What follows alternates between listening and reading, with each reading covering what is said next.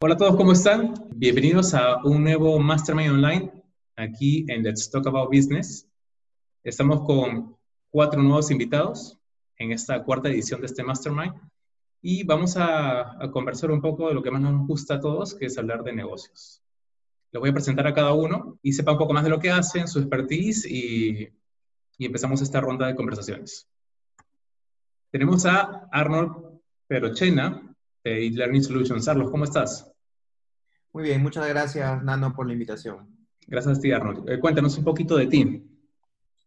Bueno, em, yo soy ingeniero industrial de la de Lima eh, y profesor por vocación. Hace siete años fundé la empresa e-Learning Soluciones, donde nos especializamos en la implementación de entornos virtuales de aprendizaje tenemos dos tipos de clientes, el eh, cliente educativo, ¿no? Nos trabajamos con el Minedu y con algunas entidades educativas, universidades sobre todo, y el cliente corporativo al cual los ayudamos a generar eh, rutas virtuales de aprendizaje, implementamos aulas virtuales, los capacitamos en el uso de estas aulas y desarrollamos, sobre todo desarrollamos contenidos de valor en diferentes metodologías, ¿no? Rapid Learning, Micro Learning, multimedia, interactivo, ¿no? Entonces, este, estamos muy metidos eh, trabajando con el gobierno y el sector minero, ¿no? que actualmente, a Dios gracias, este, todavía sigue funcionando. Ya, perfecto. Muchas gracias, Arnold. El siguiente es nuestro otro invitado, que es Helmut Caseda, eh, de la Cámara Peruana de Comercio Electrónico. Helmut, ¿cómo estás? No, no. Gracias por la invitación y saludos a todos. Un gusto estar aquí. Gracias, Helmut, por, por venir. Eh, cuéntanos un poco de ti, para que los invitados te conozcan. Bueno, yo soy administrador de la Universidad San Marcos. Eh, fundé la Cámara Peruana de Comercio Electrónico hace 16 años. De hecho, fue mi proyecto de tesis. Eh, he tenido la suerte de conocer a la gran mayoría de empresas que han entrado al país eh, y, hemos crecido junto con ellos. Como todos saben, el e-commerce ha crecido hace 3, 4 años máximo. así que ha sido toda una hoja de aprendizaje. en el sentido Qué chévere, Arnold. Este, luego voy a conversar contigo porque también tenemos la, vertical de educación súper fuerte, ya que fue una de las cosas que hicimos al inicio, ¿no? no la gente no entendía qué era e-commerce, así que nos tocó eh, desarrollar un rol educador, un rol mentor. Eh, y dicho sea de paso, es mi otra vocación. Eh, me encanta mucho el tema startup. de hecho, hemos sido uno de los primeros que hemos traído gente de afuera como Andrés Moreno de Open English, hemos traído los primeros mentores internacionales y, hemos aportado al, ecosistema startup que recién empezaba a formarse en aquella época. Así que eh, todo lo que es negocios nuevos, modelamiento por la parte de innovación, e-commerce, digital, pues eh, me encanta y cuente conmigo. Muchas gracias, Germán, muchas gracias. Va a ser un interesantísimo panel eh, las conversaciones que vamos a tener hoy día contigo y con los demás participantes. Seguimos con un gran amigo, ya muy conocido por todos, John Bell Cisniegas. ¿Cómo estás, John Bell? Eh, hola, Nano, gracias por la invitación. A ti, John Bell, por asistir nuevamente. Este, para los que no te conocen, cuéntanos un poquito de ti. Ya, bueno, eh, mi nombre es John Bell Cisniegas. Eh, yo vengo, yo soy peruano, pero he vivido casi toda mi vida en el extranjero. estoy en Perú casi seis años, ya estos seis años han sido muy interesantes acomodarme a la cultura peruana a, mi cultura, ¿no? Y bueno, me, especialicé en marketing digital en Perú. En realidad yo, yo estudié eh, diseño gráfico en Estados Unidos y soy ex militar americano. Eh, bueno, ahora ya practico con Reach más el tema de uh, Data Driven Marketing, donde utilizamos data, estructuramos data del consumidor y empezamos a entender y ayudar a los, a los clientes a que eh, entiendan quién es el consumidor, cómo navegan y cómo optimizar todos sus procesos digitales. Entiendo. Perfecto. Muchas gracias, John Bell. Eh, bueno, y seguimos con nuestro siguiente invitado, eh, nuevo acá en el panel. Él también se especializa en estrategias digitales y tenemos a Osvaldo Ipanaque. Osvaldo, ¿cómo estás? Primero, gracias por la invitación. Mi nombre es Osvaldo Panaque. Actualmente soy planner digital en la Vista Marketing Digital, que es una agencia especializada en marketing digital inmobiliario. Sin embargo, eh, el background que tengo son más de nueve años en temas de marketing digital, principalmente Facebook e Instagram. Eh, la carrera que llevé fue de psicología del consumidor en ESAM y el lado por donde lo estoy tratando de llevar es más que todo en la combinación de lo que es psicología del consumidor junto con el comportamiento digital. ¿no? Entonces, actualmente estoy en esta agencia y principalmente lo que hago es ver toda la estrategia de cada cuenta que va ingresando y la distribución a través del tiempo y la optimización. Ah, ya, perfecto. Eh, gracias, Osvaldo. Perdón, me olvidaba de mí. Disculpen. Nano Cuculiza, por los que no me conocen, eh, soy fundador de la agencia digital de viajes Cinco Rutas. Me especializo en desarrollo digital de negocios y también en marketing digital y soy el anfitrión de este Mastermind Online y de Let's Talk About Business. Bueno, chicos, ahora sí, empezamos un poco con la ronda. Eh, vamos a empezar con Arnold para que nos cuente un poco qué cosas le fueron bien en estas últimas semanas en lo que respecta a su empresa y también aquellas cositas que quizás aún no puede resolver y que estamos acá todos para eh, ayudarnos a, a, darnos nuevas ideas y poder resolver este pequeño desafío que tiene. Arnold, ¿cómo estás? Cuéntanos, por favor. Perfecto. Bueno, nuevamente las gracias, Nano. Súper interesante esta iniciativa y cuenta conmigo para todo lo que necesites de aquí en adelante, que me encanta hacer este tipo de meetups, ¿no? Eh, les cuento un poquito nosotros eh, nos viene bien crisis como esta, a pesar que suene mal, nos viene bien porque muchísimas empresas están cambiando las estrategias de comunicarse, muchísimas empresas están cambiando las estrategias de capacitar a sus personas, de, darle soporte, de darle valor, de reunirse. Y si bien es cierto, eh, nosotros no abarcamos para nada todo este hub de soluciones tecnológicas, sí estamos muy metidos en la transformación digital, estamos muy metidos en, ayudar a las empresas a encontrar una, nueva metodología de aprendizaje no presencial, que no es lo mismo que solamente colgar PowerPoints o videos. Y, esta, en estas últimas semanas, eh, bueno, ha coincidido justamente con visitas a México y a Bolivia. He estado en México y en Bolivia haciendo, participando de foros de tecnología, eh, un poquito haciendo evangelización de lo que es el e-learning de verdad, que no es lo mismo que hacer las clases online, es completamente distinto. Bueno, no, justo tuvimos una conversación sobre eso. Es, muy inductivo, ¿no? Yo no sabía la diferencia entre uno y el otro. Sí, sí, eh, hay, hay serias diferencias, no significa que uno sea mejor, simplemente son distintas, ¿no? Claro. Eh, y las empresas a las que yo llego, que son generalmente de 300 colaboradores, pues hay de 100, ¿no? Pero generalmente es de 300 colaboradores a más, donde el tema de capacitación es álgido, este, me están viendo como una solución que para ellos les urge, ¿no? Entonces, de momento, me está yendo, creo yo, en la parte de sembrar comercialmente, me está yendo bastante bien. Eh, una de las estrategias que he implementado sobre la marcha y que me ha funcionado bastante bien es la comunicación con... He, empezado a hacer eh, estrategias de comunicación directa, ¿no? Como, como eh, avisos de WhatsApp, ¿no? Donde que nos quedamos en casa, pero que seguimos apoyando. He creado dos soluciones, soluciones mucho más económicas, ¿no? Una, una, plataforma eh, fácil instalación para cualquier empresa de cualquier tamaño, con el número de usuarios que ellos quieran, y colocarle contenidos que nosotros ya hemos desarrollado y que están validados porque han sido parte de itinerarios formativos de empresas mucho más grandes. Y otra es una estrategia que hemos, que hemos implementado para entidades educativas, ¿no? Y estoy en el proceso de comunicarme con mi pipeline comercial, ¿no? Que son cerca de 200 empresas con las que estoy conversando de alguna manera. Y por qué no llegar a otras, ¿no? Porque incluso yo pertenezco a un par de redes de negocios. Este, una de ellas, Nano, este, también es, es, miembro de esta red.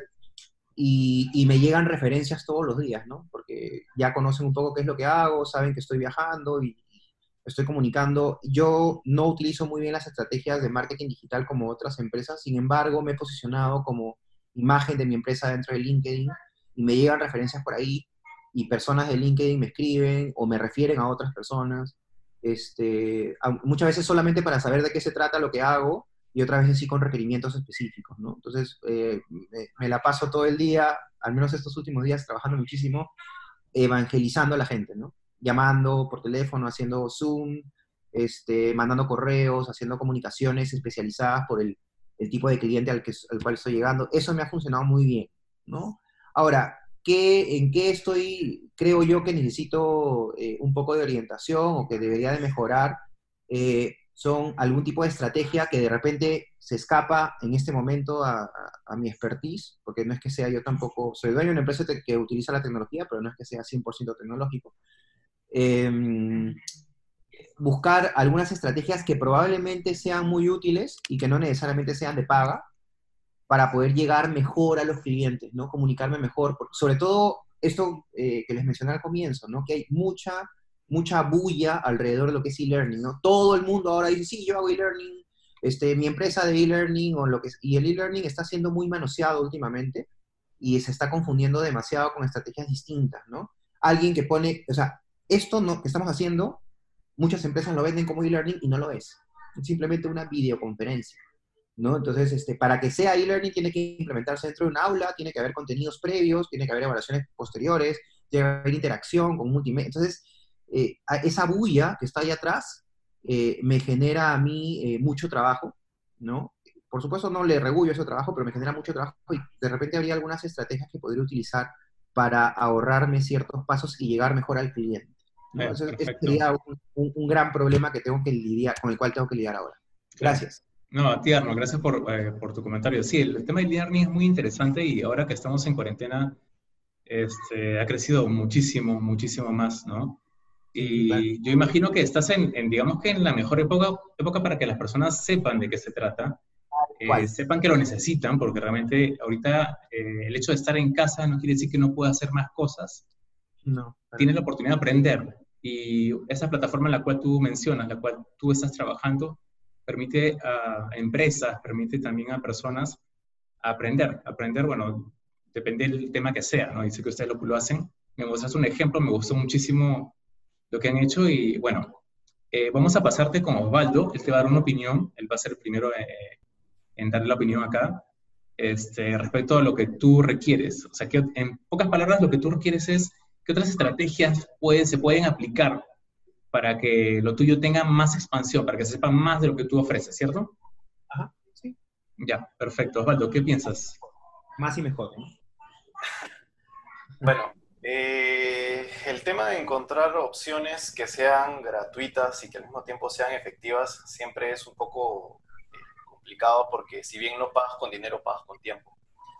Entonces, eh, si estás pensando buscar algún tipo de herramienta que te permita llevar, o sea, lo que yo siento de, tu speech es que tú tienes una forma diferente de ver un tema que ya de por sí tiene bastante ruido y lo complicado es poder encontrar como que el lugar por donde mandar tu mensaje sin que este, se pierda dentro de la multitud. Tal cual, tal cual el tema, la solución más rápida que se me viene a la mente, como lo tuyo no es algo que se vende una vez y luego de eso ya se deja de usar, eh, estaría pensando netamente en el tema de inbound marketing y la creación de contenido de valor. Ahora, eh, un blog siempre suele, suele cumplir la función, cuando uno piensa en marketing de contenidos o algo por el estilo, en inbound marketing piensa directamente en blog. Sin embargo, hay otras herramientas como IGTV, eh, un blog en YouTube, eh, o, algún, o ahora que Facebook también tiene esas herramientas. Eh, sin embargo, si estás pensando en, formas en las cuales comenzar a generar, yo diría que podrías comenzar a trabajar directamente con lo que son grupos de Facebook y así buscas cosas técnicas así tal cual, formas rápidas, lo que son grupos de Facebook para comenzar a, expresar tu opinión. Si dices que a través de LinkedIn ya lo estás haciendo, genial a través de LinkedIn y participar principalmente en grupos de gente especializada en el tema o que son del perfil que estás buscando. Y aparte de eso, sí, si bien en ese momento quieres algo eh, gratis, entre comillas, o de bajo costo y que al mismo tiempo te funcione, sí vas a tener que comenzar a sacrificar un poco, porque así con esa idea hay un montón de personas.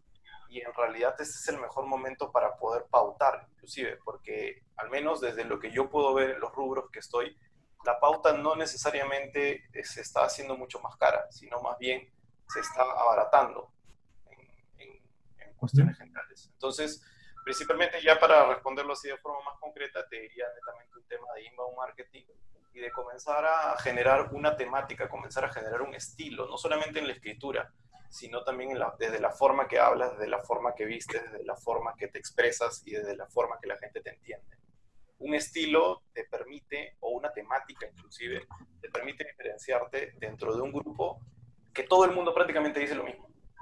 Pero a veces, con solamente unos pequeños twists en el mensaje, puedes comenzar a llamar la atención, que al fin y al cabo la moneda principal con la cual se paga esto es la atención de la gente. Ok, gracias Osvaldo por tu comentario, muy, muy interesante. Este, continuamos con Helmut. Helmut, ¿qué tal? ¿Nos escuchas? Sí, aquí estoy. Hola, Helmut. Este, ¿Qué nos puedes comentar respecto a lo que Arnold necesita? Eh, un poco coincido con, con, Osvaldo, porque de hecho era justo también lo que yo te quería recomendar. Herramientas gratuitas no hay, lamentablemente. O sea, lo, lo, lo vas a tener que pagar con tiempo, efectivamente. Eh, de alguna manera, sí, un poco lo que ha pasado ahora con Nano, ¿no? Estaba pensando en traer al grupo a alguien de e-commerce y qué chévere que relacionó Helmut Casella con e-commerce. Entonces, mi territorio de marca está funcionando, ¿no? Si, si lo llevamos al campo de, de la publicidad, ¿no? Eh, y si KPS, la Cámara Peruana de Comercio Electrónico, fuera una persona, entonces un poco la, darle la personalidad a tu, a tu, humanizar tu marca. Para mí KPS, por ejemplo, es Elon Musk que seguramente todos, todos lo conocen, el loco este que creador de PayPal, este, SpaceX, etcétera, etcétera. ¿no?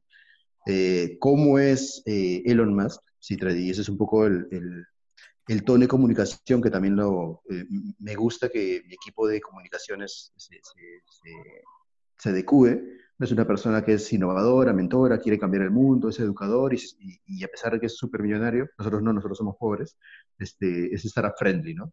Entonces, en base a esos cuatro pilares, yo divido toda mi comunicación en mis redes sociales, a las que a mí me, interesan llegar.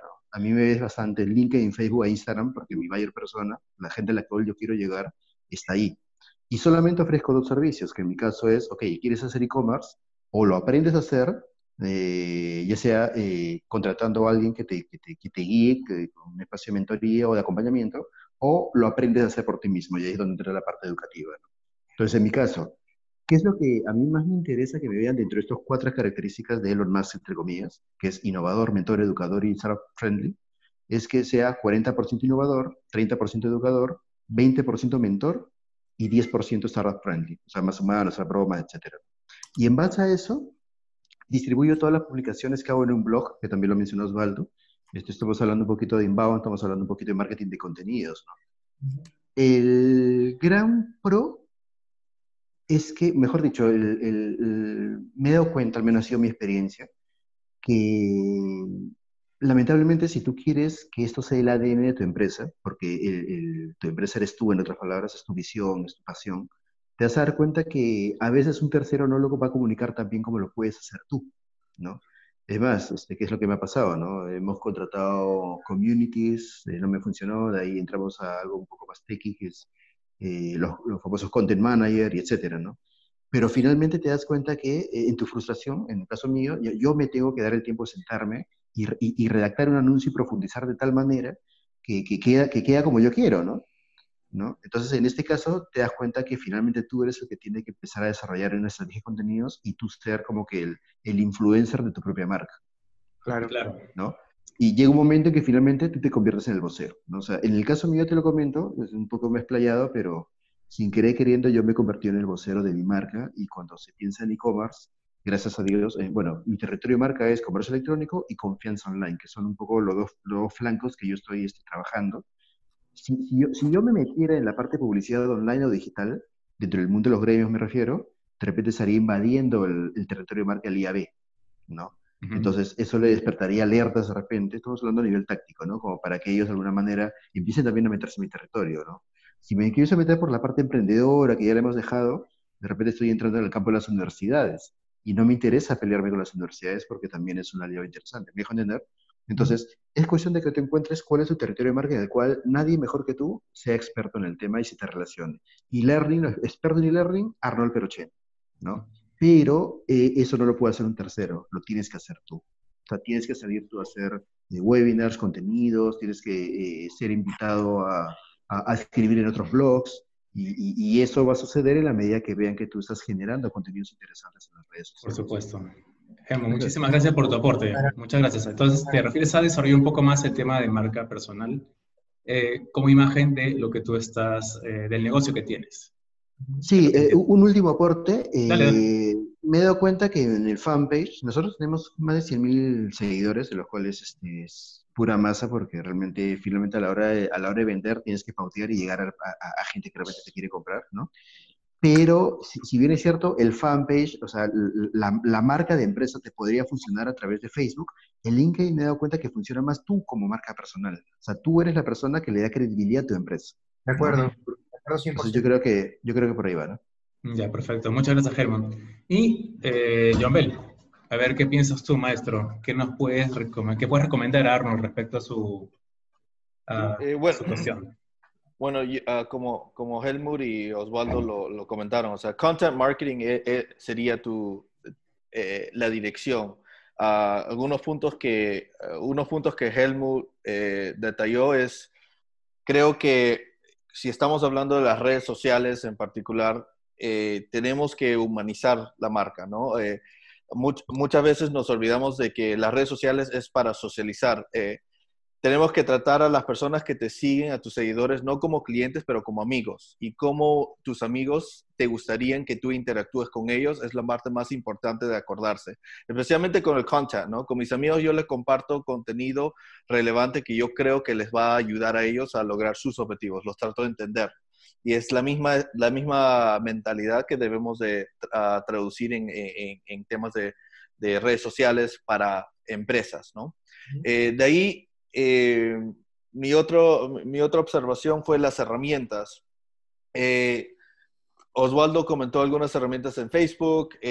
una herramienta que me ha, me ha funcionado mucho es los artículos de LinkedIn. Ahí también tienes muchas oportunidades de usar eso porque los artículos de LinkedIn automáticamente te generan SEO, porque LinkedIn tiene muy bien el SEO establecido, y también te generan eh, posicionamiento en temas del experto en el campo, de, en, el campo que has centrado. Entonces, esa es una herramienta que eh, creo que se, te haría muy útil si es que no quieres construir un blog.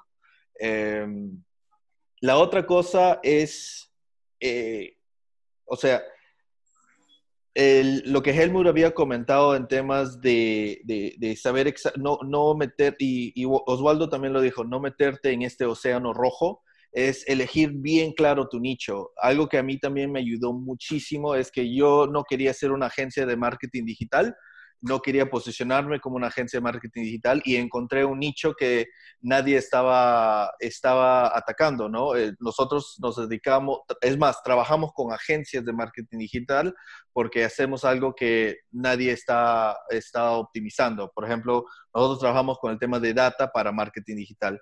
Eh, y, y, no solamente la data de analytics, porque hay empresas que trabajan el tema de analytics, trabajamos con el uso de herramientas digitales con esa data, esa conexión. ¿No? Eh, hay, el Pixel es una herramienta de, que consume de la misma data Analytics, eh, herramientas de inteligencia artificial también. Eh, entonces, encontramos un buen nicho y nos enfocamos ahí y de ahí empezamos a, crecer. Es más, eso te, quizás te va a ayudar a conseguir otros negocios que tus mismos clientes van a requerir porque ya te has posicionado con ellos. Gracias, John, pero muchas gracias. Este, un gran aporte. Arnold, ¿algún comentario? Creo que sin querer queriendo has traído un panel de gente que me ha podido responder exactamente lo que, lo que pregunto. Todo, todo ha coincidido.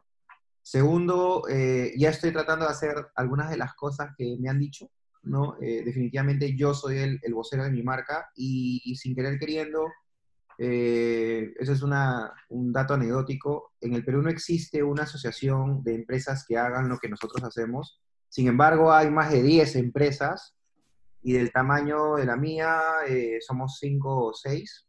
Este, hay mucha informalidad, hay mucho freelance ¿no? ahí afuera.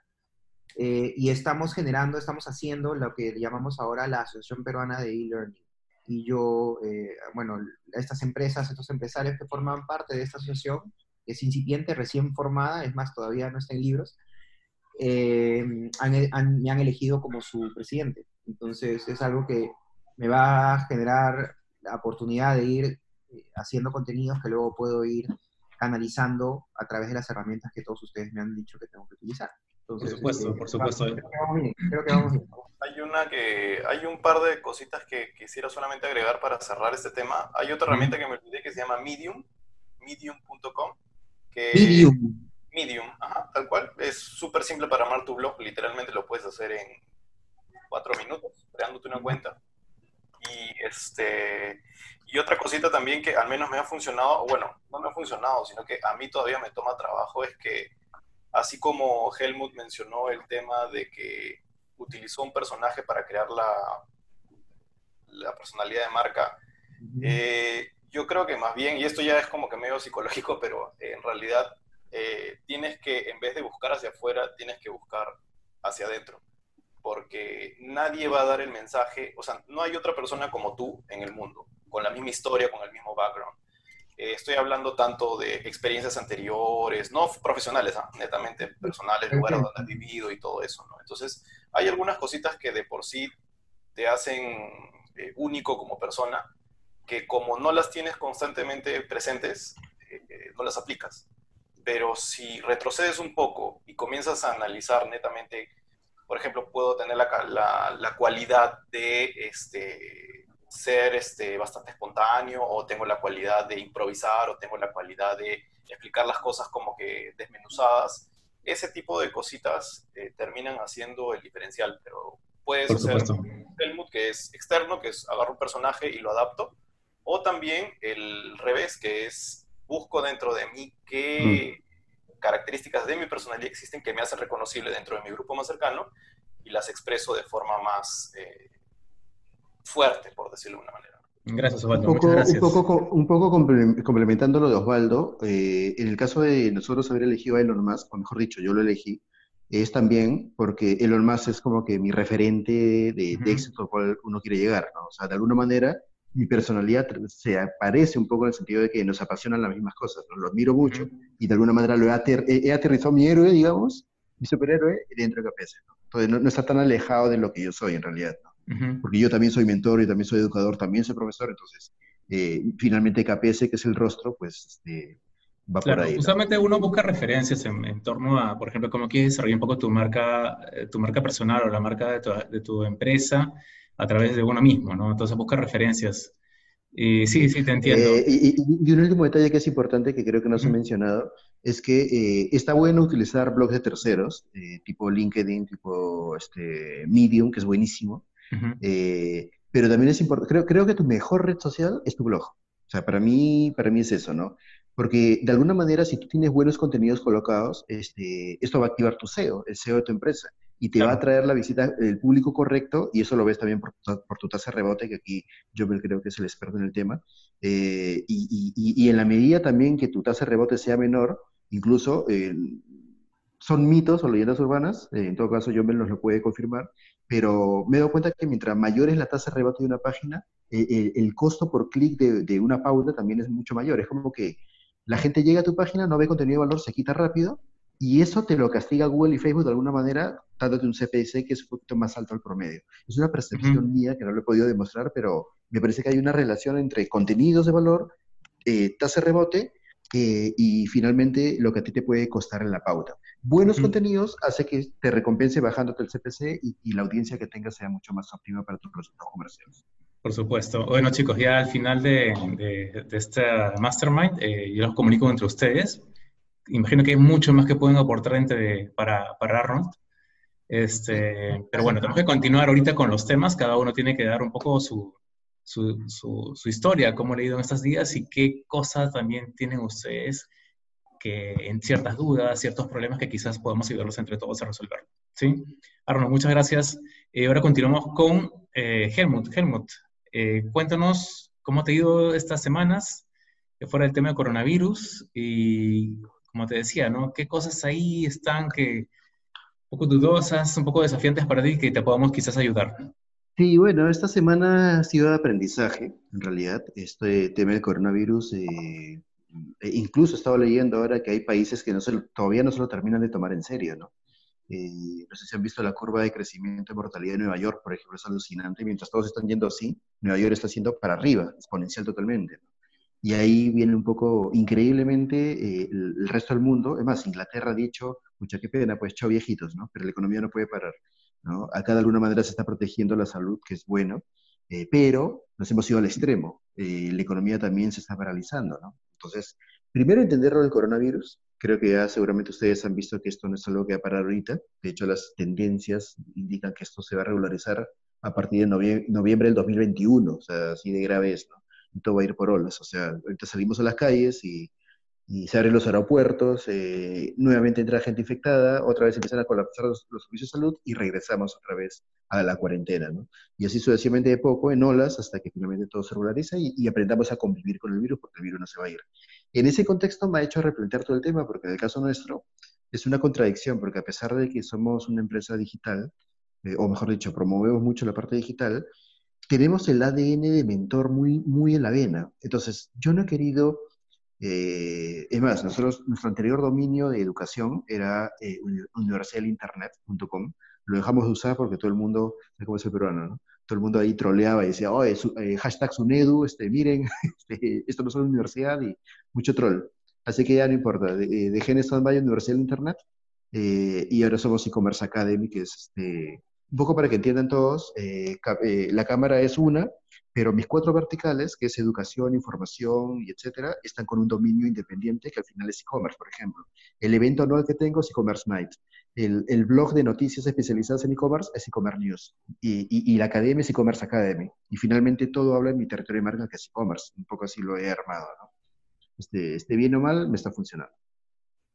El punto es que este, ahora sí estoy un poco también eh, ofuscado porque eh, ya bacán, regresamos, nosotros tenemos un diploma fuerte que es de comercio electrónico y marketing digital, donde tenemos la suerte de tener de profesores al, al CEO, de, al country manager de Mercado Libre, Mercado Pago, OLX, es bien fuerte.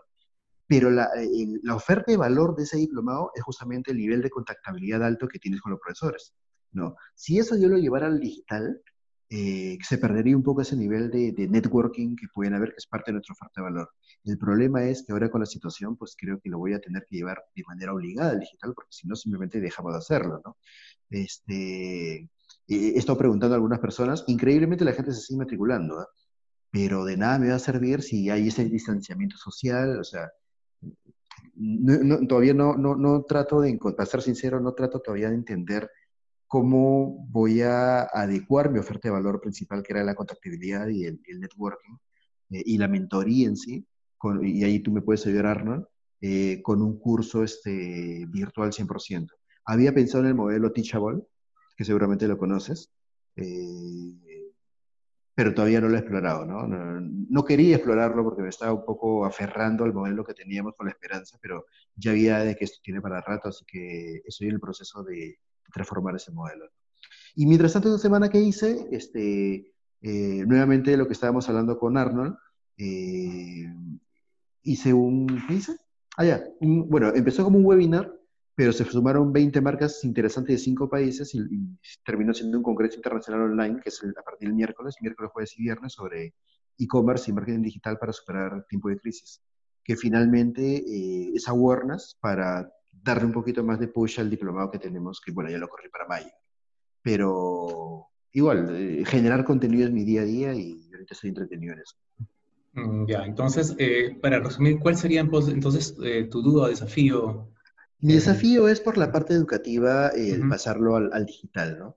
Este, aprovechando que está Ronald acá, que es especialista en el tema, ¿cuál sería el modelo que me, que me aconsejas y, y, y, cuáles serían los primeros pasos? ¿no? Ya. Arnold, tienes la batuta. Eh, cuéntanos, ¿qué puedes recomendar a cada Germán? Me regalas 30 minutos, por favor. no vale vender, no vale vender. Ahí está que se saca, se saca conejos, se saca conejos.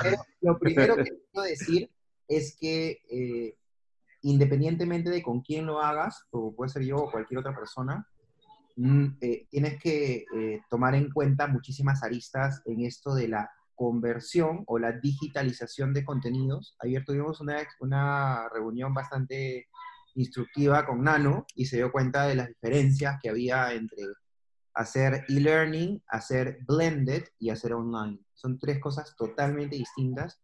Tú necesitas, ahorita, necesitas hacer e-learning para luego mutar a blended. Y, a ver, pero como tengo poco tiempo... ahorita porque no podemos juntarnos, ¿te refieres? Sí, pero luego tienes que pasar a blended luego tienes que pasar a Blended si quieres que, tu modelo sea sostenible en el tiempo y poder llegar a más gente, porque entiendo de que tú, la, capacidad, o sea, tu presencialidad tiene un límite, ¿no? O sea, tú no tienes demasiados espacios físicos para poder desplegar contenidos así. Totalmente, totalmente. Bueno, y, definitivamente una cosa es un curso eh, con 14 mentores presenciales, ¿no? Y otra cosa es masificarlo, digamos. Y hacia, allá, va mi respuesta. A ver, eh, tú tienes una oferta de valor, ¿ya? Eh, que, tiene, que tiene, tienes una marca, ¿no? Un poco cogiendo las ideas que me han dado, que, está, que se vende que es, es, muy repetitiva y el tema de la presencialidad y el contacto mentor-alumno es una de las cosas que más ven. Y la pregunta es, cuando yo lo convierta a digital, ¿esto puedo convertir, o sea, puedo realmente tras, traspasar el, el, el tema de, de, la presencialidad y el contacto a, a, lo digital? La respuesta es por supuesto que sí. Y, y tu respuesta, en realidad tu solución va por estructurar un entorno virtual de aprendizaje, llámese un aula virtual con algunas herramientas, ¿ya? Y estas herramientas pasan por, eh, por supuesto, implementar una solución de videoconferencias. Por favor, no digan webinar, porque webinar es una marca, el, el término es videoconferencia. ¿Ya? Estoy seguro eso no lo sabía, eso no lo sabía. Uno aprende cositas pequeñas siempre. Como decir Zoom. Bueno, ¿eh? Es como decir sí. Sí, sí. Eh, voy a hacer como vamos a la tienda y pedimos un colinos en vez de un ah, café. Tal cual. acabo de aprenderlo, ¿eh? Yo siempre, burlo, yo siempre, me burlo, de eso y recién me entero que Webinar es una marca. Es una videoconferencia, ¿ya? Este, aunque en inglés creo que ya está, en inglés creo que ya está aceptado el término. Este, y ahí de repente, de repente John Bell nos puede dar un poco de, de luz. se ríe, se ríe. Este, mira, el tema es el siguiente. Tú necesitas un entorno virtual de aprendizaje, que es un aula virtual ¿sí? Con, con, una herramienta de videoconferencias y contenidos de muchísimo valor, pero más, mira, puedes tener la mejor plataforma, la mejor estrategia, eh, eh, la mejor pauta. Para utilizar tus, tus, tus, tus, palabras, pero si tus docentes no están capacitados en el uso de la metodología y la metodología correcta para poder desplegar los contenidos hacerle seguimiento a sus alumnos, mm. vas a fracasar. Entonces lo que necesitas es, más allá de estructurar un entorno virtual potente, que no, no tiene que ser para nada caro, porque no tiene que serlo, ¿sí? solamente sabe, tienes que definir qué estrategias vas a utilizar y, y activar las herramientas correctas. Este, todo tu solución pasa, en el caso específico de este curso que tú me estás diciendo, donde el valor es la presencialidad y el contacto, y etcétera, y el coaching y el mentoring, tu solución pasa por estructurar estrategias en las que le haga seguimiento a estas personas, ¿sí? Y el seguimiento no tiene que ser necesariamente sincrónico, puede ser asincrónico sin ningún problema. Puedes establecer grupos de trabajo, puedes hacer este, em, diarios de clase, eh, glosarios de términos, documentos colaborativos, foros, pero foros de verdad, no los foros de, de Internet que no, no, necesariamente tienen mucho valor, son muy malos. Los foros de verdad, donde hay interacción, donde haya reglas, donde la gente tenga que cumplir, este, y, claro, si te apoyas en un aula virtual que está estructurada y que está esquematizada, te aseguro 100% que te va a funcionar. Pero el key, el key process es, tienes que educar al docente que va a dictar estos seminarios, cursos, talleres, este, diplomados, porque si no, toda tu estructura va a ser un castillo de naipes y se te va a caer. Por, por más contenido de valor que tengas, si el docente no maneja la estrategia y si el docente no es ducho en... No, no, es educador. No, no, puede ser un educador, porque al profesor tú no le vas a... O sea, a ver, nosotros hemos hecho algunos cursos, no me voy a vender, ¿no? pero hemos hecho algunos cursos... No, no, tranquilo. Para poder capacitar a, docentes, ¿correcto? Y, y, el, y el, el, o sea, el punto más importante es que al docente no le puedo enseñar a ser docente porque ya es. Es más, muchos de ellos tienen más experiencia incluso que yo. Eh, discúlpame, hay un paréntesis. El problema conmigo es que mis profesores no son docentes. Ok.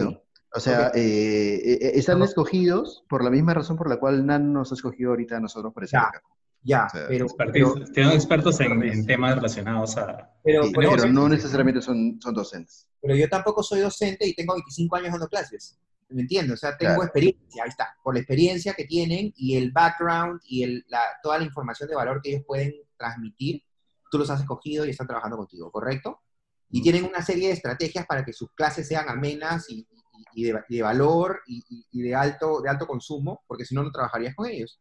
Entonces, lo que tú tienes que darle son pautas y herramientas y capacitarlos para que utilicen esas herramientas, cada cual a su libre albedrío, porque Una vez que se las enseñas, como que, bueno, te enseña a manejar la bicicleta, pero algunas personas manejan este, más erguidos, otros más agachados, otros unos usan de carrera, de montañera, dependiendo, ¿no? Entonces, eh, de la misma manera, eh, las estrategias están ahí, se les enseñan las estrategias y a partir de, eso, cada cual es dueño de su contenido y en la plataforma lo estructura de la mejor manera. Claro, por supuesto, en coordinación con, una, con, con, con la persona que ve coordinación académica, ¿no? O, el, o que, el, que esté, el, que pauta todos los contenidos. Pero el trabajo está en capacitar a tus docentes. Y a partir de ahí, de, desde ahí, lo que quieras. Por Esa es la solución. Claro, hay muchas cosas más para hacer, ¿no? Eh, Pero... Es más, Arnold, me acabo, me acabo de, hace tanto tiempo que no lo pensaba, que me acabo de acordar por qué tenía esta resistencia a digitalizar mis contenidos. Porque yo particularmente odio Moodle y odio Chamil, ¿no? O sea, mi pregunta es, yo supongo que ya han evolucionado las plataformas, ¿no? Sí, no, una cosa más para, justamente a eso iba. Las plataformas son como carros, ¿ok? Te sirven para ir del punto A al punto B. Tú puedes comprarte un Toyota, ¿sí?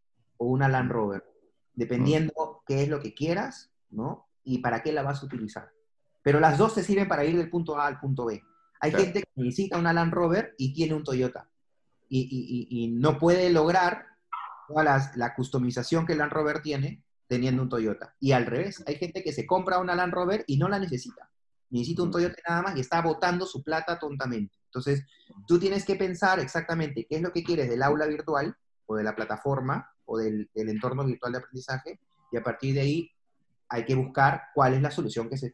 Moodle ahorita tiene la solución para prácticamente cualquier cosa. Hay mm. una sola que es mejor, desde mi punto de vista, para el usuario, no para el docente, para el usuario, que es Blackboard, pero te cuesta mm, 30 dólares anuales, 500 licencias, y te cobran por todo adicional. Es el, el Mercedes-Benz de las plataformas.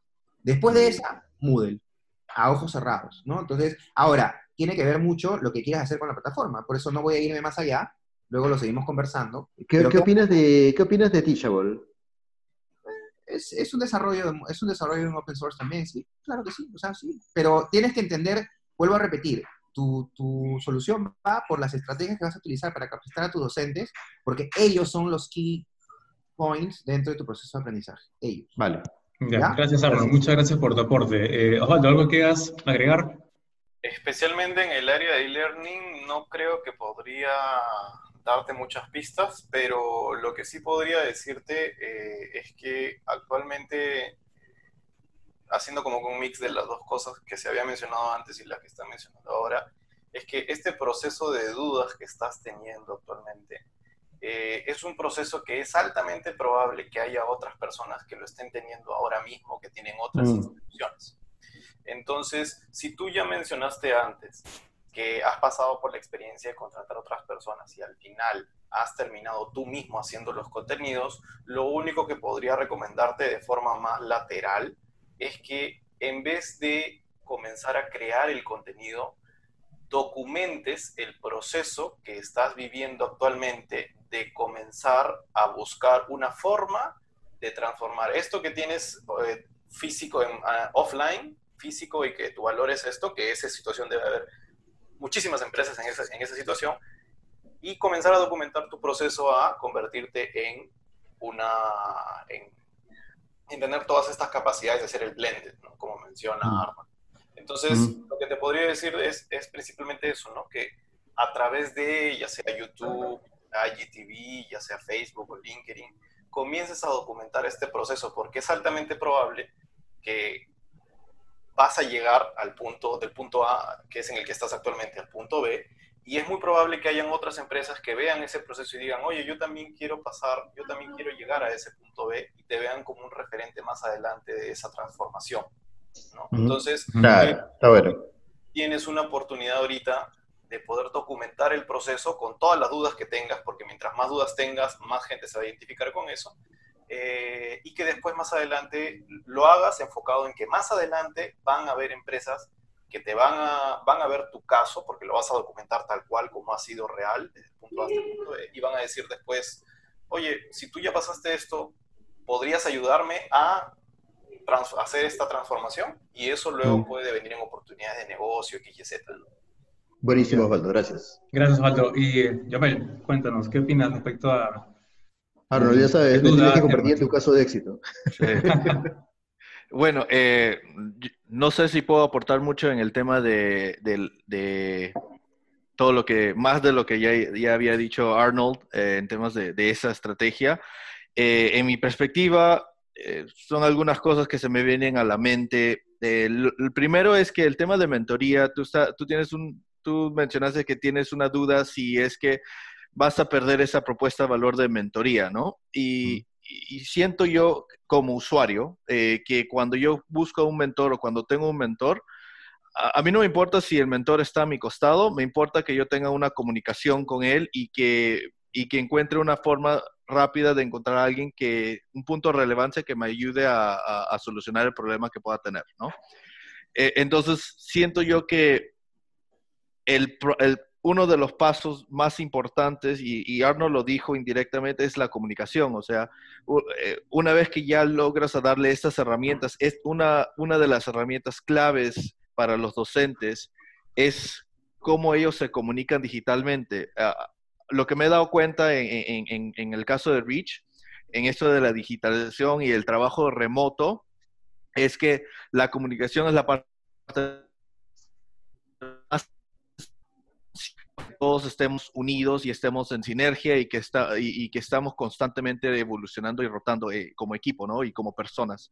Entonces siento que hay algo ahí que, sea lo que sea, cuando estamos hablando digital, la comunicación es lo más esencial y cómo se, cada uno se comunica. Lo estamos viendo en e-commerce, o sea, hay muchos e-commerce que no comunican bien y tienen problemas, o hay unos e-commerce que tienen, se comunican excelentemente bien y tienen menos fricción de lo que pasa. Entonces, comunicación digital es una de las esencias y uno de los pilares, creo, que debemos de, siempre pensar. ¿Cómo se comunican? ¿Qué puntos de contacto?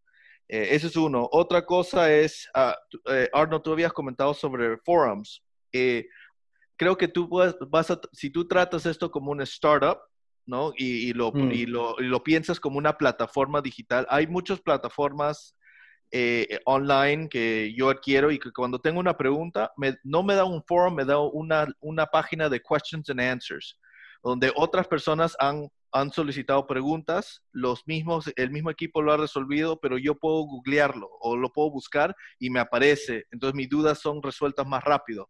Eso también es una esencia de mentoría y eh, buscando resoluciones de otras personas que tienen los mismos problemas, ¿no? Y te ayuda a agilizar ese mismo proceso.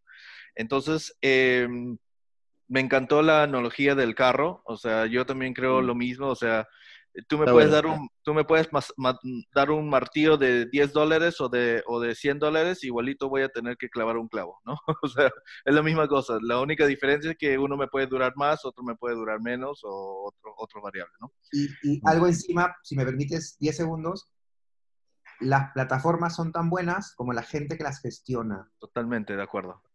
Eh, para todas, ¿ah? no solamente estoy hablando de plataformas LMS, como un aula virtual, sino todas las demás. Son tan buenas como la gente que las gestiona. Si tú, eres, tú tienes la mejor plataforma del mundo, la mejor ERP del mundo, y, se la das a un practicante para que la lleve, no vas a ir más allá de un par de cubos. Entonces, de la misma manera, igualito, transfiere eso a la, la problemática que tú tienes y a lo que quieres adquirir. No tiene que ser caro, acuérdate de eso, no tiene que ser caro para nada. A diferencia de lo que yo pedí, ¿no? Lo mío sí hay que invertir, si no es en efectivo, dinero es tiempo, Claro. Yo, yo estoy 100% de acuerdo. Ah, yo, bueno, nosotros que trabajamos con otras empresas, muchas veces piensan que la, la solución es la tecnología. No tiene que, nada que ver. La tecnología no importa. Lo que importa es cómo lo usas y qué estrategia aplicas con los recursos que tienes. Eh, el mindset de startup es usar los recursos que tienes, no pensar lo que quisieras tener, ¿no? Entonces, eh, siento que ah, por ahí viene, viene el camino. La, duda que puedas tener, más que nada, viene de que eh, una vez que lo aplicas ya vas a encontrar el camino correcto y si funciona y qué no funciona, pero la comunicación creo que es esencial. Perfecto, muchas gracias, John Bell. Este, Helmut, espero que te haya gustado acá la respuesta de los chicos. Sí, buenísimo, buenísimo. Gracias. Sí, sí, me parece genial las respuestas que te han dado y en mi aporte, bueno, creo que como dicen todos, el tema de tienes que también educar a los educadores un poco, eh, buscar la mejor plataforma para poder primero capacitarlos a ellos.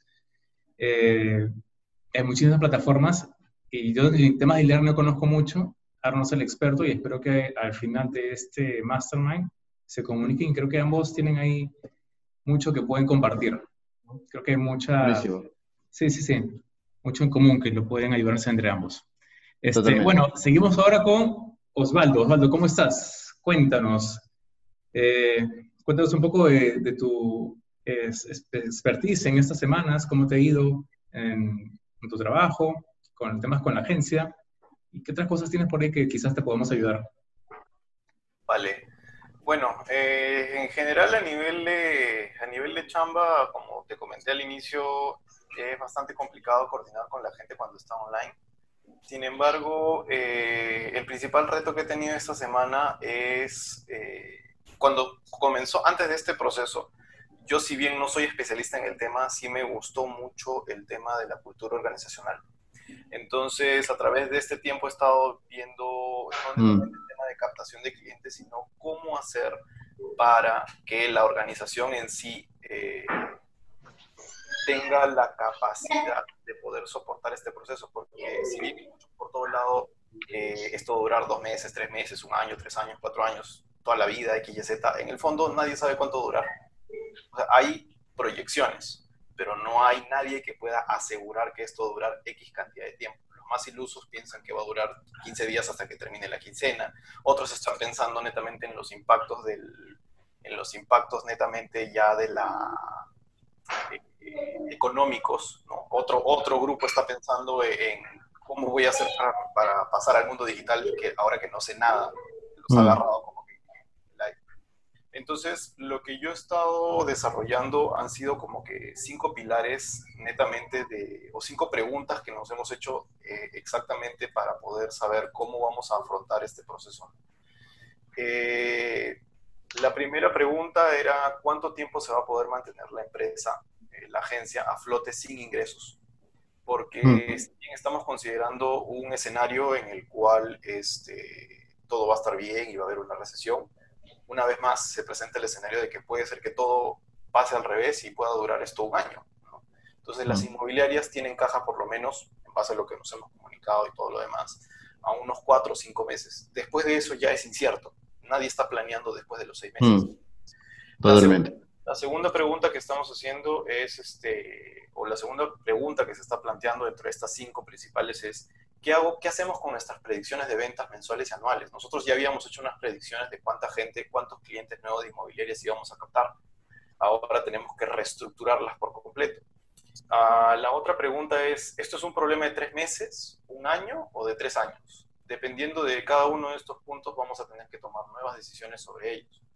Eh, porque con uno tenemos que recortar gastos variables, con otro se tienen que recortar gastos fijos y con el tercero se tienen que remodelar por completo el modelo de negocio, que ese ya es otro tema. Eh, el cuarto punto, que es algo que fácil no lo hemos hablado, pero en algún momento se va a tener que tocar en las empresas que la gente maneja. Si llega un momento en que tus clientes ya no pueden pagarte, ¿cómo vas a mantener a la planilla? ¿Cómo vas a comenzar a ver ese tema? O sea, eh, hemos llegado a una especie de consenso en la cual las personas que tienen el sueldo más alto van a cortar parte del sueldo para disminuir la probabilidad de tener que despedir a grupos más grandes. Entonces es, es, eso que hemos estado viendo que es eh, que hay como un 30% que, de la planilla que tiene sueldos más altos y recortar en la medida de lo posible. Para eso teníamos que ser bastante sinceros en cuanto a lo que gasta, los gastos, costos variables y costos fijos de cada uno eh, y ese dinero extra comenzar a formar ahora, desde ya, desde este mes que viene, este, una bolsa, porque una vez más no sabemos cuánto durar y obviamente necesitamos el equipo completo y eh, ese es otro tema. Y también eh, la negociación con inversionistas, que en este caso es la nueva oficina que se adquirió, obviamente hay pagos de cuotas y todo lo demás y hay que alinearse a ver si es que lo que están pensando los demás es exactamente lo que tú estás pensando. Esas son las cinco preguntas en las cuales he estado redirigiendo como que toda la, todo el, el, tema a nivel de agencia y también eh, la pregunta más importante, el bloque más importante que es, eh, este es un momento bastante complicado para buscar nuevos clientes, pero la agencia ha dependido 100% y ha puesto todas sus espaldas con un nicho. O sea, se respetó la idea inicial. Hay que nicharse es una agencia de marketing digital, que es muy común, como dice John Bell, pero hay que nicharse, ¿ok? Se nichó dentro de inmobiliarias, que tienen bastante presupuesto, pagan muy bien, X y Z. Ah, ¿Se planeó que iba a haber una pandemia mundial que podía acabar probablemente con toda la humanidad? No. Entonces, este, ahora ese nicho más bien juega en contra. Porque si esto dura más de seis meses y se acaba la caja de las inmobiliarias, ahí ya, ese, ese ya es otro tema. Porque oficialmente te quedas con todos los clientes abajo. Con que se vaya el más grande, todo el mundo comienza a, a irse lentamente. Entonces, el reto principal es cómo conseguir nuevos clientes en una época donde todas las agencias, ya sean nichadas o no nichadas, están dispuestas a tirarse al piso con tal de tener ingresos. ¿no? Entonces eso es en lo que he estado trabajando en forma general esta semana, en esas cinco preguntas sobre la cultura organizacional de la agencia eh, y el tema de capturar nuevos clientes en una época donde va a haber una competencia feroz, feroz, sí. con, clientes para tener un backup en caso lo peor suceda. Sí, sí. Bueno, es un tema que es, está eh, presente en todas las empresas. Ahora que se extendió incluso eh, la cuarentena acá en Perú, las cosas se han puesto un poco más tensas. Eh, ya se venía a venir, pero creo que nadie estaba preparado a, a ver qué, qué, va a pasar con las empresas, ¿no? bueno, yo tomo la palabra primero aquí. yo pienso que una empresa lo que tiene que hacer primero es ver la forma en que pueda subsistir.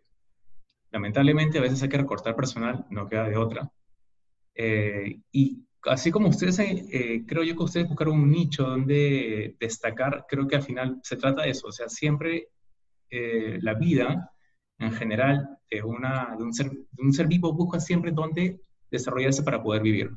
Si, no, si de repente, ¿no? el nicho en que estás dentro del inmobiliario ya no es rentable, de repente buscan otro tipo de nicho que sí lo sea, dadas las circunstancias. O de repente ya no trabajan con inmobiliarias, de repente ven otra opción que, que pueda surgir. Por ejemplo, puede ser que esté también el tema de e-learning, ¿no? Que está creciendo. O incluso ahora, por ejemplo, e-learning está acompañado con el tema ahora de, de plataformas para comunicación, como la que usamos ahora, que es Zoom, que justamente eh, vi esa información que decía que Zoom ahora tiene, vale 30 mil millones, cuando antes no valía ni siquiera la tercera parte. Entonces, creo que se trata de adaptarse. O sea, todo en la vida, o sea, siempre en la vida te van a pasar cosas, siempre te va a llegar una piedra en medio y tú o la cruzas, le pasas de costado o simplemente buscas otro camino para otro lado. La idea está siempre, creo yo, en buscar la forma de poder eh, ver la manera de subsistir a la empresa, es lo primero. El personal, lamentablemente, si no puede eh, mantener a todo el personal, quizás el tema de recortar eh, sueldos ayude, pero en caso no, va a haber otra forma en que la gente va a poder conseguir lo que busca, ¿no? Eh, bueno, es un tema que vamos a volver a tocar hoy al final de, esta secuencia. Eh, vamos a desarrollar un poquito más. Pero bueno, ahora cedo la palabra a Helmut. Helmut, ¿nos escuchas? Sí, estaba pensando justo en lo que estabas diciendo y es cierto. Eh, una curiosidad personal en general a los cuatro. ¿Están ahorita buscando clientes? ¿Hay clientes que los están escuchando o, los están pateando todos? Por curiosidad. John Bell. Ah, en, honest, para, honestamente, esto ha sido uno de los mejores momentos para Rich. ah, mira, qué chévere. Eh, sí, eh, entonces, em, algo muy interesante está pasando. En, en, mi perspectiva, yo creo que esto es, eh, el mundo, todo, todos están diciendo que qué va a pasar en el futuro. Nunca, realmente nunca sabemos qué va a pasar en el futuro. Todos piensan que saben, ¿no? Eh, al menos que somos magos o genios, nunca vamos a saber qué va a pasar en el futuro. Podemos planificar para sentirnos bien, pero esa incertidumbre siempre ha existido. Ahora, siento yo que lo único que ha pasado es que nos hemos forzado al cambio que ha debido de pasar. ¿no? Eh, esto, es, esto es una situación muy delicada eh, saludablemente hablando, pero está causando un cambio. Yo no creo que es el fin de la humanidad, yo creo que vamos a seguir viviendo como, como siempre hemos progresado cuando crisis ha pasado, pero la crisis nosotros mismos lo formamos, ¿no? Entonces, eh, lo único que tenemos que hacer es cambiar nuestra forma de pensar. Eh, yo sí siento que muchos modelos de negocios van a tener que modificarse o cambiar totalmente, o si no se mueren. Eh, es la naturaleza. Eh, más que quede, sí, y más que qué deben de hacer es qué estás haciendo, ¿no? porque planificar pensar qué va a pasar, eso ahorita no, nadie lo tiene, nadie lo tiene claro y nunca lo hemos tenido claro, honestamente. Entonces, lo único que tenemos que hacer es qué información tengo en este momento que me deje tomar la mejor decisión posible y cómo puedo ser lo más ágil, eh, lo más ágil posible en el momento que ese conocimiento cambie o que tenga más información, más data. ¿no? Entonces, mm. eso es, esa es mi perspectiva en general. Y, yo cuando empecé, cuando, cuando se anunció la cuarentena acá en Perú, eh, lo primero que hice, me reuní con el equipo antes que hablé con nadie más y le dije, chicos, eh, creo que vamos a poner en pausa Reach hasta que todo se, se, corrija. El día siguiente, uno de mis clientes me llama y le dicen, vamos a digitalizarnos. Chévere, vamos a seguir continuando. Llamé a mi equipo y le dije, chicos, vamos a ir medio tiempo. Eh, todos estaban de, acuerdo, chévere. Allí, hoy día tuvimos la reunión, chicos, nos ha ido mucho mejor de lo que pensé. Todavía vamos a continuar en medio tiempo, pero les voy a sumar como una bolsa de, dinero mientras que vamos mm. a ir colectando más y asegurándonos que no, no haya problemas. Pero lo que hice es a todos lo corté, incluyéndome a mí, a medio tiempo, a, mm. a, costo medio tiempo, y los procesos los modifiqué. Entonces seguimos trabajando de esa forma. Sí, este, pero no sé si estoy conectado. Ya, buenísimo. Creo que sin querer queriendo se me, se me fue el tema. Sí. es, un, es un poco... Cuéntanos, coméntanos su obra. también lo que, lo que yo he sentido, ¿no? Cuando pasó esto, este, se puso de moda el teletrabajo. Y todo el mundo hablaba de teletrabajo, el home office y toda la vaina. Ahora, si se dan cuenta, hay webinars hasta por gusto. Eh, y yo creo que inevitablemente vamos a pasar a la fase de reingeniería. Como yo ya le estoy justo lo que les comenté, ¿no? O sea, yo estoy viendo cómo replantear mi modelo educativo presencial offline, a online porque es lo que sucede, ¿no? Y, acá quería rescatar lo que hace poco vi en las noticias, no me acuerdo la marca, pero no sé si era Chanel o una marca de moda muy famosa, que vendía vestidos y perfumes caros, y dada la coyuntura, obviamente, ahorita nadie tiene cabeza para... Hemos regresado a la base de la pirámide de Maslow, ¿no? Ahorita es alimentarte, salud y etcétera. Y lo que han hecho ellos, en vez de, de, seguir produciendo vestidos caros, están, están, creo que han, crecido sus ventas este, vendiendo esos mamelucos para, para salud y, y alcohol. O sea, ¿no? Se implementaron totalmente. Sí, alcohol en gel marca Chanel, eso no te pasa. Entonces, me parece súper inteligente adaptarse de esa manera tan rápida, ¿no? Yo me acuerdo cuando vino Jack Ma Perú, el fundador de Alibaba, y Gamarra pues estaba con todo este rollo de que los, los polos chinos son más, más, más baratos, etcétera, ¿no? y seguían renegando y seguían tercos en vender este, sus polos, aun cuando la economía china pues obviamente ahora sabemos que, que es imparable. El, pobre Jack Ma también qué burro se les ocurrió llevarlo a Gamarra, le tiraron huevos, tomates, fue una desgracia, vergüenza ajena.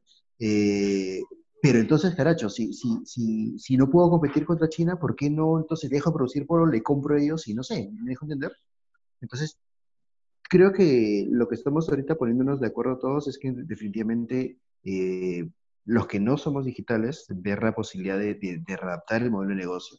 Eh, yo creo que los que hemos tenido la suerte de estar ya en este nicho simplemente es eh, ver cómo le podemos sacar provecho, porque, ok, si antes éramos tres o cinco actores, yo creo que ahora vamos a competir con todo el mundo, porque todo el mundo va a entrar obligadamente a la parte digital. En la mañana tuve una reunión con las marcas afiliadas a nosotros. Hay una agencia muy grande de publicidad que está con nosotros, tiene el 40, 50% del presupuesto de todo el país, alucinen. Este, y también están asustados porque me dicen que la, se ha contraído el mercado de inversión en pauta digital en un 69%. O bien, nadie está, nadie, es más, hasta Facebook mismo les ha comentado que Perú se les ha caído por completo, ¿no? Nadie está pauteando. Entonces yo creo que eso es una oportunidad también, ¿no? no estás compitiendo, nadie está pujando. Yo, yo creo, no lo he intentado todavía, pero a partir de mañana justo voy a hacer pauta para promover el evento que les había contado. Pero yo creo que la puja debe ser más barato que nunca y creo que es un buen momento para posicionarse.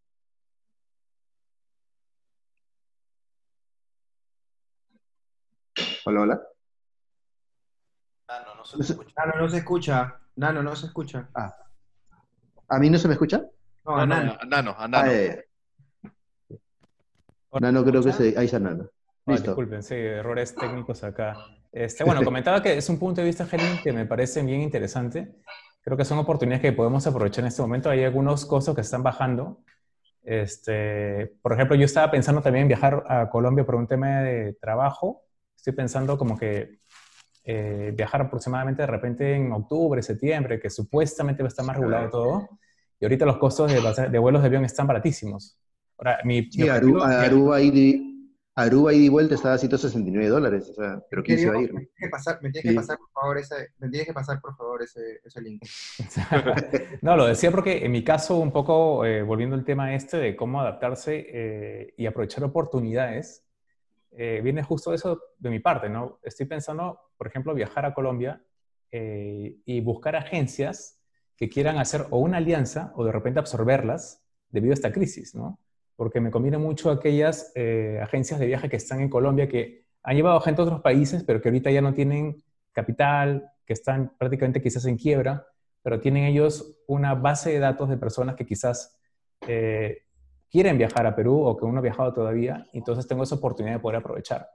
Tanto por ese lado como para investigar un poco, pero también hacerlo a un costo barato, ¿no?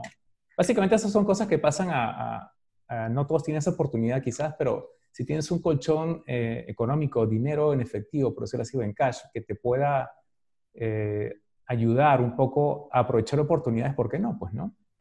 Claro. Ya, este, bueno, cedo la palabra a Arnold. Arnold, cuéntanos, ¿qué piensas tú de lo que comentó Osvaldo? Pensé que te habías olvidado de mí. No, mentira. bueno, eh, Osvaldo, el problema que tienes tú es el problema que tiene el 90% del empresariado peruano hoy. ¿no? Mm. Somos muy pocas las empresas que como, eh, bueno, en, la cara de sus representantes como John Belli como yo, tenemos una oportunidad y un crecimiento inusual.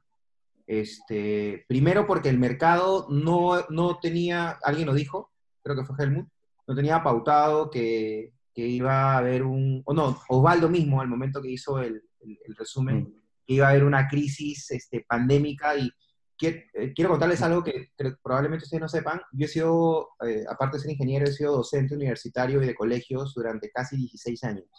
Y lo que enseñaba era física y química. O sea que para mí esto es, mm. o sea, es algo que respiro, es algo que sé. Estoy metido en muchos grupos de opinión eh, válidos. Tengo amigos que son inmunólogos que trabajan en Estados Unidos y en España y que me comparten información de valor. Y les podría dar alguna información que podrían tomar en cuenta. Seis meses, no esto no va a durar seis meses, va a durar por lo menos un año eh, y de, manera paulatina va a ir soltando, eh, eh, bueno, eso ya es decisión de cada gobierno, ¿no? Pero de manera paulatina se van a ir este, reactivando algunos sectores que para el gobierno van a ser primordiales, ¿no? Es, es, un poco ilusorio pensar que luego de un mes de cuarentena el gobierno permita a todo el mundo moverse y diseminar nuevamente la posibilidad de un rebrote del virus este, es un poco utópico. Segundo, este, no van a ser tres años, definitivamente vamos a tener que aprender a lidiar con este virus y probablemente, este, no lo sabemos, pero probablemente la comunidad internacional de inmunología y química piensa que va a haber otros virus similares en el futuro. ¿No? Porque, porque la manera como se reproduce, no voy a ir a lo técnico, pero la manera como se ha reproducido y cómo ha llegado a donde ha llegado es totalmente inusual. Por lo tanto, no hay un precedente y no sabemos qué va a pasar. Este, han habido pandemias mucho peores que esta, ¿no? Como la fiebre española o la peste negra, y, no han matado a la cantidad de gente que ha matado simplemente porque en ese momento el mundo no tenía 7 mil millones de personas, ¿no? Y, y no ha llegado a ser tan tan este, endémica y, tan, y ha generado tanto pánico como ahora, porque, bueno, ahora tenemos el tema de las comunicaciones al instante, ¿no? Entonces, resulta eh, que vas a tener que prepararte no en un escenario pesimista, pero en un escenario previsor, ¿no?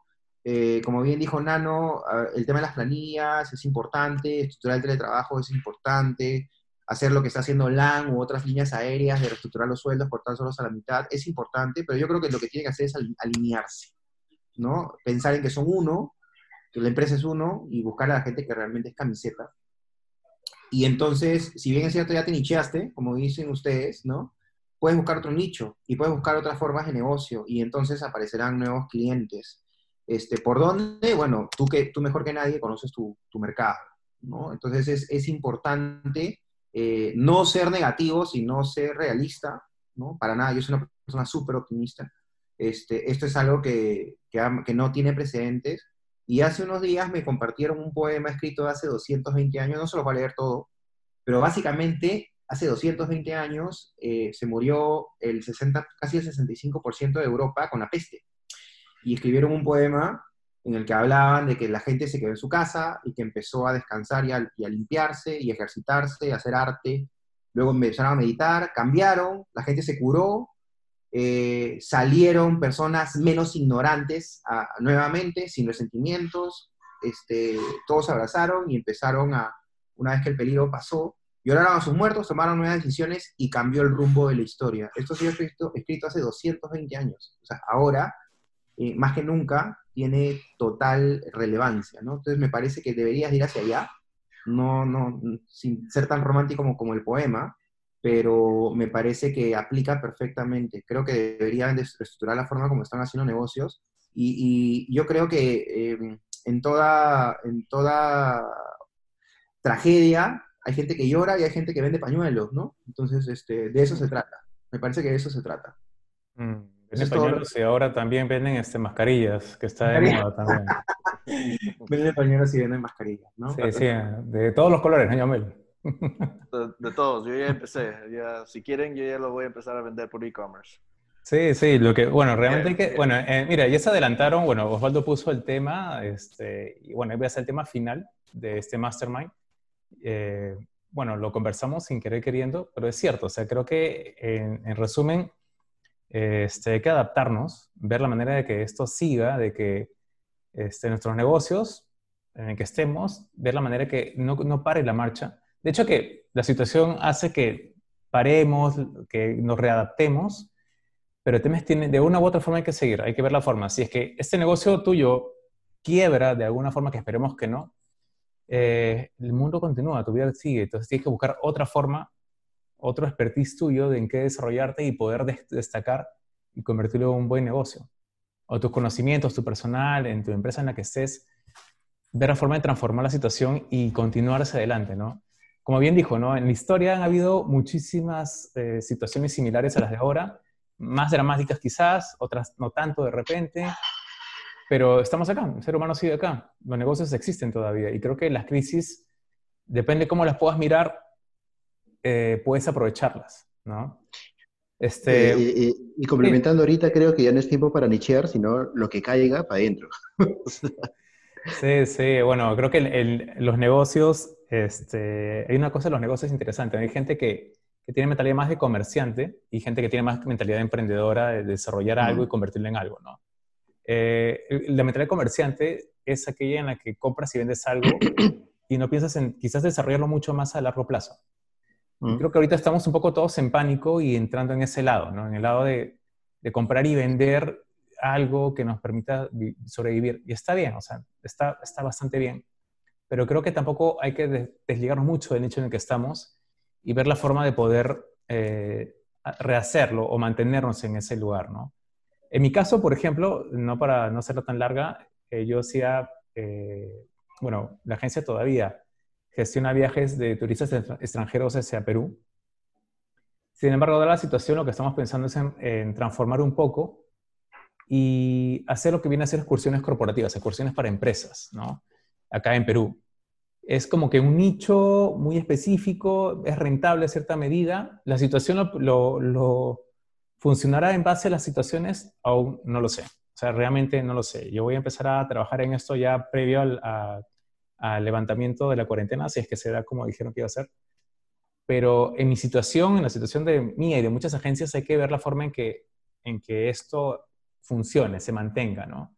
Entonces, en mi base mi expertise, que yo he hecho excursiones anteriormente a muchas empresas eh, y también lo he hecho para eh, grupos privados, puedo volver a esto y ver cómo va, ¿no? Pero yo estoy seguro que más adelante, ojalá que no sea como dice Arnold, que sea de acá a mucho más tiempo, ojalá que no, este, vuelva todo a la, normalidad de repente pasado unos cuatro o quizás menos, o de repente un poquito más de meses, ¿no?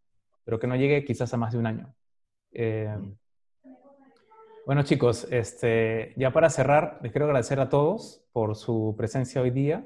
Bueno, ¿algunas palabras para cerrar, chicos? Osvaldo. Vale, mira, yo primero el tema de agradecer el tema de la, de la reunión. En realidad ha sido bastante, bastante útil. Uh, igual me encuentro yo en una etapa en la cual estoy más que todo ahora trabajando dentro de una empresa, ya no emprendiendo netamente, pero igual eh, sigo tratando de, generar este tema, bueno, al menos a nivel de, aparte de eso no lo comenté, pero estoy escribiendo un blog personal que hace tiempo tenía pendiente y por tema de chamba nunca lo vi. Pero qué bueno que nos reunamos de cuando en cuando como para compartir algún tema o, o encontrar la solución. Generalmente, eh, casi siempre a veces uno se pierde en sus propias ideas y, y no, no, busca opiniones externas y a veces la, la respuesta a ese problema que estamos buscando está en simplemente comenzar a compartirlo y utilizar como, utilizar como que la inteligencia social. Así que por mi parte es súper chévere haber apoyado y para cualquier cosa cuenta. Mm, ya, perfecto. Muchas gracias. Este, John Bell, ¿algo que nos quieras decir antes de cerrar? Eh, no, bueno, en, en general, eh, una de las experiencias que nosotros tenemos ahorita que todos están digitalizando, uh, eh, muchos de nuestros clientes ya no solamente nos están contratando para el tema de data y analytics, ahorita nos están contratando, es más, hemos vendido más porque estamos ayudando a gestionar el trabajo remoto, ah, las herramientas que están usando, la forma como eh, se comunican. Ya no puedes medir a una persona si está trabajando de 8 a 9, es difícil. Mm. Tiene que cambiar creo que algo que les puede ser útil a todos y a mí me, ayudó muchísimo es cómo, cómo te, tu trabajo como project manager y como y, el project manager ágil te va a ayudar a mover toda la cadena de procesos internos entre en el trabajo remoto. Yo creo que todos están trabajando en eso eh, nos ha resultado muy eficientes. Nosotros hemos tenido un ah, crecimiento de producción al doble. Prácticamente yo produzco más rápido ahorita que cuando estábamos físicamente presentes. Eh, entonces, y, ha sido un resultado de mantener comunicado, la comunicación eh, gestionar el, cada trabajo, cada cosa como, objetivos claves y, medibles y nos ha ayudado que el equipo mismo empiece a trabajar más rápido. Eh, y, sin tener que decir, hey, tienes que estar de esta hora a esta hora conectados. Eh, no importa eso, lo que importa es que lo, terminen su, trabajo en, el momento correcto. Mm, gracias, John Bell. Este, Helmut, ¿algo para algunas últimas palabras antes de cerrar el show? Bueno, antes que nada, un gusto haberlos conocido a todos. Me he divertido bastante. De hecho, llevamos hora y media, creo, ya hablando. Ah, se ha pasado, pero volando. Sí. Este, he aprendido cosas nuevas. Eh, he aprendido que Webinar también es una marca. Es verdad, es verdad. No, no, sabía acá. Sí, súper bueno. Este, Arnold, por favor, me pasas el, me pasas el, el, nombre del poema, por favor. ¿eh? Se, se convirtió en GoToMeeting después. Era GoToWebinar y ahora es GoToMeeting.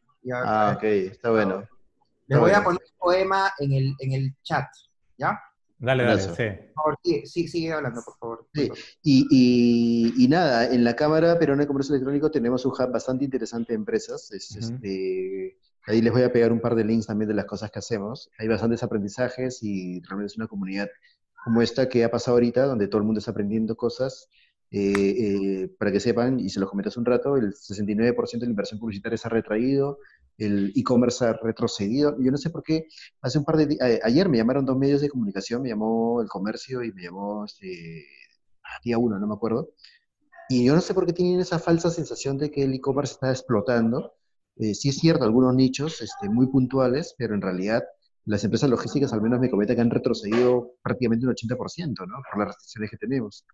Entonces, eh, yo creo al margen de esto que es una oportunidad súper potente para, para todo lo que ya estamos en el camino digital, solamente que hay que encontrar cuál es, cuál es ese, cambiar nuestro speech comercial, eh, volver a, volver a, eh, eh, yo creo que dijo algo súper potente, no me había puesto a pensar en realidad, pero es eso, ¿no? O sea, vivimos siempre vivimos en, tema, en, en, incertidumbre y creo que voy a regresar a mi época startup porque necesito redescubrir qué es lo que, qué es lo que, cuáles son los temores de las personas y qué es lo que necesitan ahorita para redefinir mi modelo de negocio. Eso está súper bueno. Gracias, Helmut. Este, es Arnold. A ver, unas palabras. bueno, decir? por tercera y última vez, gracias. Cuenta conmigo para de acá en adelante cualquier otro meetup de este tipo. De nada, no, de nada, cuando quieras. Eh, segundo, eh, me imagino que luego van a compartir nuestros, nuestros datos de contacto. Por favor, sí, claro. siéntase libre de llamarme o mandarme un, un WhatsApp o un voice message para orientarlos, como que pueda orientarlos y ayudarlos. Vuelvo a repetir, más allá de si les venda o no les venda, no me interesa. A mí lo que me interesa es evangelizar y que la gente haga las cosas bien. Este, y por último, eh, comentarles también que, que, bueno, que desde mi perspectiva, felizmente mi empresa, eh, en el último año hemos crecido en tamaño casi 300% y era invertir en una nueva infraestructura física o pasar al teletrabajo. Entonces en el 2019, iniciando el 2019, pasamos al teletrabajo y si, si bien es cierto fue complejo al, al, comienzo, ahora es, es una realidad totalmente alineado con John Bell, cuando las cosas hacen... A mí me llegan correos de gente que está trabajando a las 3 de la mañana, literal están trabajando, porque es la hora que ellos encuentran que está bien trabajar. Y yo no les tengo que decir absolutamente nada.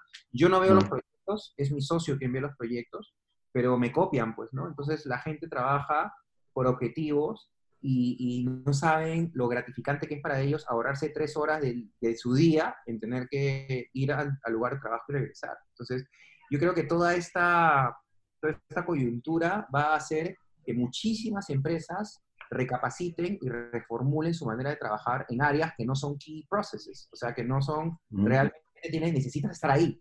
Entonces, eso va a hacer que el e-commerce, que el e-business, que el e-learning y que todo lo que tenga que ver con las plataformas este, apoyadas en la web cojan mucha, mucha representatividad, ¿no? mucha importancia. Entonces, es un momento, es una coyuntura especial, tenemos que estar atentos, ¿no?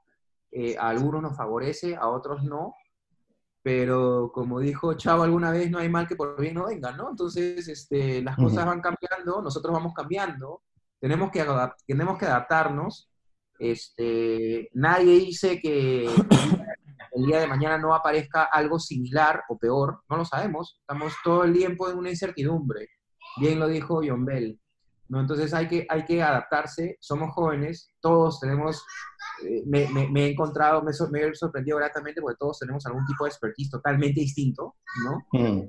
Y, y, estas ideas, estas lluvias de ideas que se van yendo y viniendo ayudan a, a hacernos crecer como personas, como empresarios y, y, y como futuros startuperos, ¿no? Porque nadie dice que de acá no puede salir un nuevo negocio. Así es. Bueno, gracias Arnold, gracias a todos. Y bueno, este tipo de temas debe ser a causa de pasado en el futuro. De hecho que sí. Hmm. Chicos, muchas gracias por participar y nos despedimos. Hasta luego. Gracias. Listo. Gracias. Gracias. Chao, chao.